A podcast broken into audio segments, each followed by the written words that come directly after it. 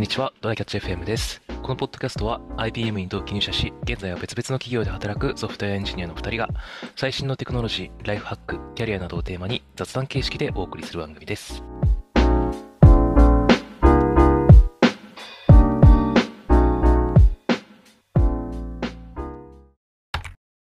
今年もこの季節がやってきたんですが、はい。確定申告いつまで？ってこう検索する時期ですね。そうですね。おそらく3月半ばでしょうね。はい。でも不安になるからね、検索しちゃうんだよね、絶対。確定申告いつまで。今はもうネットオンリーで大体できる人が増えたのかね。そうだと思いますようーん。だよねで、今年は、そう、でも、えー個人的にはですね、まあ、あの個人事業の方を本格的に始めて、で、まあ、あと、不動産も購入したんでね、まあ、ちょっとそこら辺の確定申告が、いよいよめんどくさくなると、まあ、今まではあれだったんですよ。ふるさと納税くらいだったんですよ。そうだね。そうだね。うん。まあ、それをちゃんとガチで、まあ、だから、えっと、そういう意味では、所得税申告だけだったのかな？所得税申告と消費税申告ってあるのかな？まあ、ちょっとあんま調べれてないけど。うん。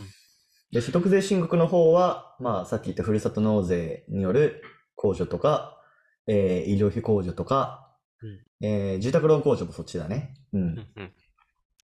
で、消費税の方は、まあ、個人事業での儲けを申告するっていうやつなんですけど、まあ、ちょっと手始めにね、まあ、うんまずは所得税の方をやってますけど、青色申告？青色申告は消費税の方なんじゃないかな？わかんないけど。うん。あ、そっちをやってるんじゃなかったっけ？あ、所得の方あ。そうそう。あ所得をちょっと手始めに。あ、なるほど、なるほど。だ大きく分けると、その申告し、あえっと、僕が申告しないといけないのは、えー住宅ローン控除、うんえーふるさと納税のやつと、うんまあ、あと個人事業のやつの3つなんですよ。うんで、で、最初の2つは所得税控除に、所得税申請に入るのかな？うん。うん。で、最後のやつは消費税申告に入るっていう感じで、で、その消費税申告をするときに、えー青色申告みたいなのが、えーあるイメージかな多分。うん。うん。それはやってますよ。うん。その辺な。うん。今日、結構領収えー書をた貯めてないといけなかったりしてそうそうそうそう大変だよね。だから、えっとね、だから、アマゾンでね、あの、買った、去年買ったものを振り返って、ああ、これ経費にできるな、できないな、みたいなのを全部、領収書を落としながら、計算して、で、まあ、去年の儲けと、えー支出、経費を全部計算して、まあ、これくらい経費精算したら、まあ、税金これくらいになるな、みたいなのを、ざっくり計算しつつ、準備を始めてますね。そうだね。まあでも正直、もう、還付される側でしょ？還付、いや、えこれ全然、あの、払わないとダメですね、所得税とか、あ、住そうなんだ。民税とか、追加で。うん。そうそうそう結構あれ。か。あの、副業の方で儲けてるからか。まあ、去年、あの、事業譲渡とかあったからね。あ、そっか。そこもでかいね。確かに。そうそうそうそ住宅ローンとかで結果還付されるかと思ってたわ。う。いや、そういう話じゃないんですよ。残念ながなるほどら。ね。うん。住宅ローン始まったのも本当去年の末くらいだから、まあ、まだまだ全然これからっていう感じで。うん。まあでも、ちょっとギリギリになってやるよりはちょっと早めに、まあまだに1ヶ月くらいあると思うんで、ちょっとそろそろそうだね。始めたいなと思いますね。本当は税理士さんとかにやってもらいたいんだけど、5万くらいかかるからね。まあ、そうね。それがペイするんだったらいいかもってくらいだよね。なんか、いろんな領収書を、あの、経費だったことにしてもらって、それぐらいの額が出るとかまでいけたらって感じだよね。まあでも、まあそんな大して、なんか厳密にやんなくても、まあ怒られやしないと思うけどね。まあその不正をしろってことではないけど、うんでかい額じゃなかったらあんまりガチャガチャ言そうそうそう。てか、そもそも、その国税局もそこを調査するメリットがないんだよな。だってそこで、さ、たかだか、なんか、数万円とか、十何万円とかの追加でなんか税取れるってなっても、なんかペイしないもんね。そうね。何百万とかのがいっぱい落ちて、その辺にいるから、多分そっちからそうそうそうそう。そっちから見た方がいいからね。うん。っね。ていうので、僕はまあ、あるとして還付系のやつしかないから、基本的には、あの、なんだろうな。もう、いつ、いつでもいっかぐらいの気分になっててよくないんだけど、なるほど。うん。そう、あの、払、払いすぎた分というか、その帰ってくるだけの人は正直何月にやってもいいからね、困らないから、はいはいはいはいあのあ2月、3月外した方がいいまであると思ってすらいるんだが、まあまあまあ、その辺は人によるからな。はい。まあそんな感じで、ちょっと皆さんも、まあ特に会社員の人でもふるさと納税ね、はやってるよっていう人多いと思うんで、まあただの、あの、地方への寄付する人にならないように。そうね、ワンストップ逃した人とか、不動産持ってる人は、はい。やってくださいっていう、はい、そういう話でした。えーはい。雑談はこんな感じで、本題の方ですが、えーっと、まあちょっと今日は、なんか最近テクノロジー系の話が多かったと思うんで、うん。久しぶりにちょっと生活の話をしたいなと思うんですけど、あの、家事代行の話をしようかなと思うんですよ。はいは家事いはい。代行。家事代行ね、1、2年くらい前からちょっとやってもらってるんですけど、まあでもそんなにこう毎週とかっていうレベルじゃなくて、月に1回とかなるほど。やってもらってるんですね。で何を、やってもらうんだ？うん。えっとね、やってもらってるのが、基本は水回りの掃除ですね。なんか自分であんまやりたくないところ。はいはいうんはい。えっと、洗面所、お風呂、トイレ、キッチン、あとキッチンのシンク、あのシンクとあのコンロのところとか、はいはいはい。のところとか、そうそうそうそう、そこだけをやってもらって、まあうん大体2時間くらいやってもらってるのかな ?2 時間でまあ一通りやってもらえるから、うん。それで時給3000円くらいなんで、まあ6000円くらいでやってくれるんですよね。うんうん。だからそんな高くはないっていう、1ヶ月に1回6000円で、まあそ、その周り全部きれいになるんだったら、なんか個人的には全然出してもいいかなと思ってて。そうだね。それはありだね。うーん。えー、それそうは、え、もうなんか物とかは用意しなくていいの？全部持ってきてくれるの？掃除道あ、具。いや、でも、えー掃除道具はこっちのものを使うっていう感じかな。雑巾とかスポンジとか、なんか、特殊な洗剤とかは持ってきてはくれないわけか。まあそうだね。うん。その、それは必要ならちょっとそ用意しとく必要があるって感じかな。なるほどね。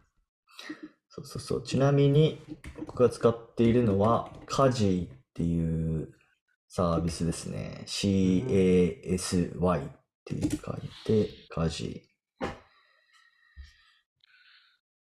これが、まあ、普通にいいです。まあ、あと、大手とかだとね、あの、ベアってやつがあるのかな？うーん。ベアーズかな？ちょっと待ってね。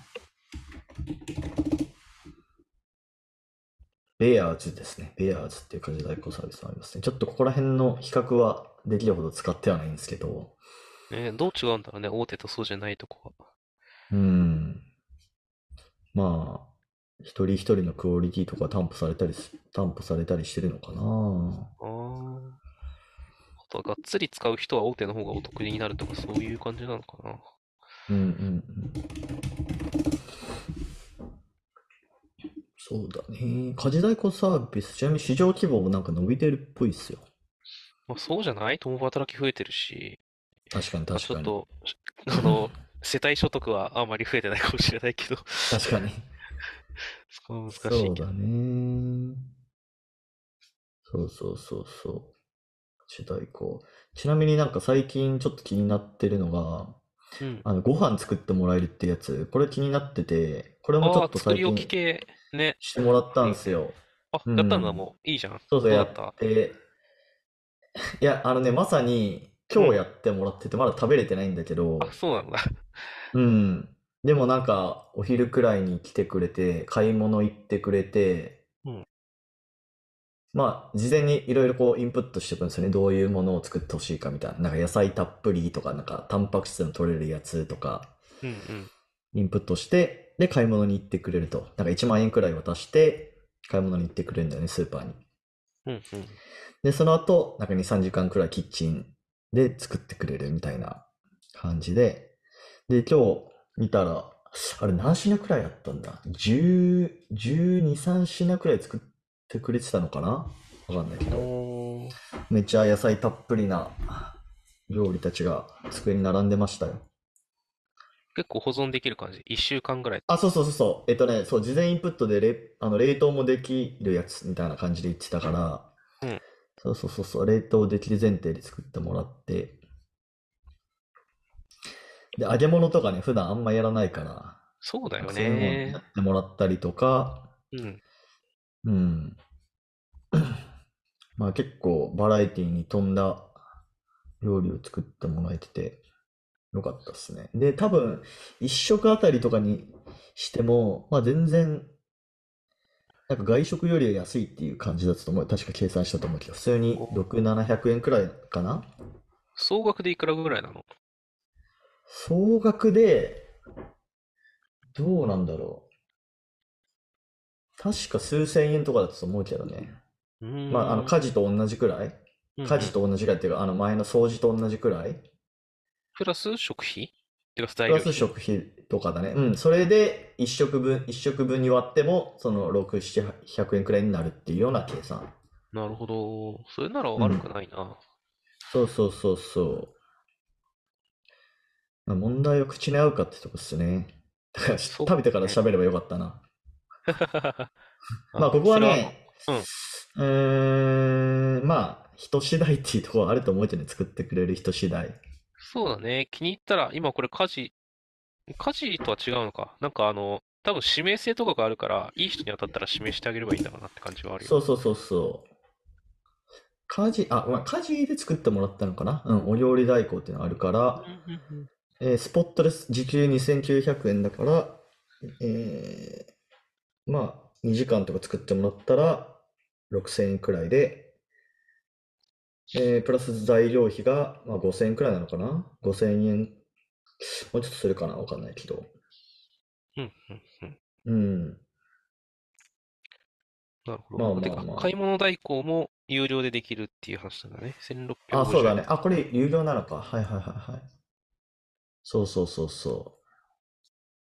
みたいな感じですね。まあちょっとこれはまだ、うんあの、めっちゃおすすめですよっていうか、まあちょっとやってみたっていう段階なんだけど、うんうん。うん。そうだね。なんか毎月頼むんだとちょっと安くなるらしいし、その分を指名代に当てるとかできれば、そうそうそうそいい人を見つけたらいいかもしれないね。う。うん。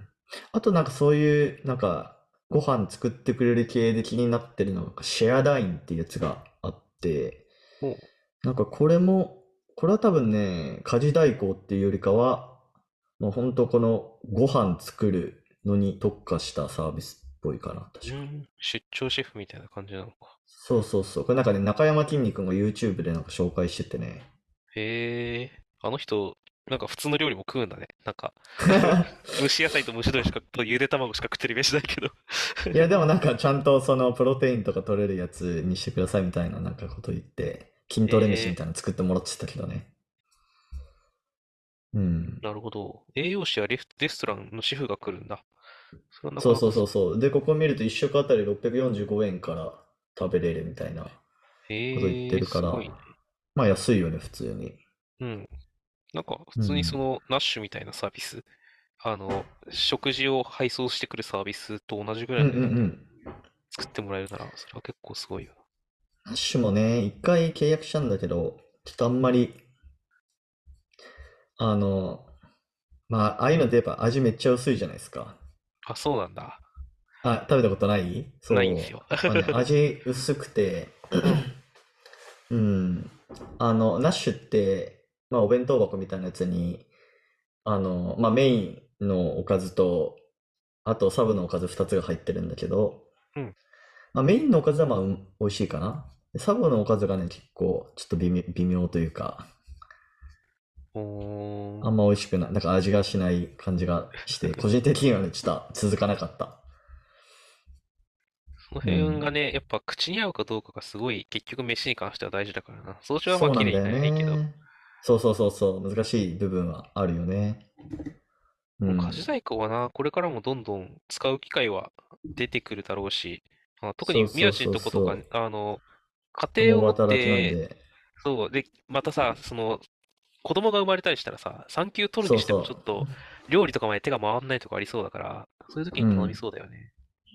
そうだね。まあ、そんな感じなんで、はい。もしちょっと気になる方は使ってみてもいいんじゃないかなというお話そうだね。でした。僕も検討してみます。はい。じゃあ終わりましょうか。はい。えーこんな感じで週2回のペースで配信しているので、えー Apple Podcast もしくは Spotify でお聞きの方は、ぜひフォローとレビューお願いいたします。えーでは、本日も聞いていただきありがとうございました。はい。ありがとうございました。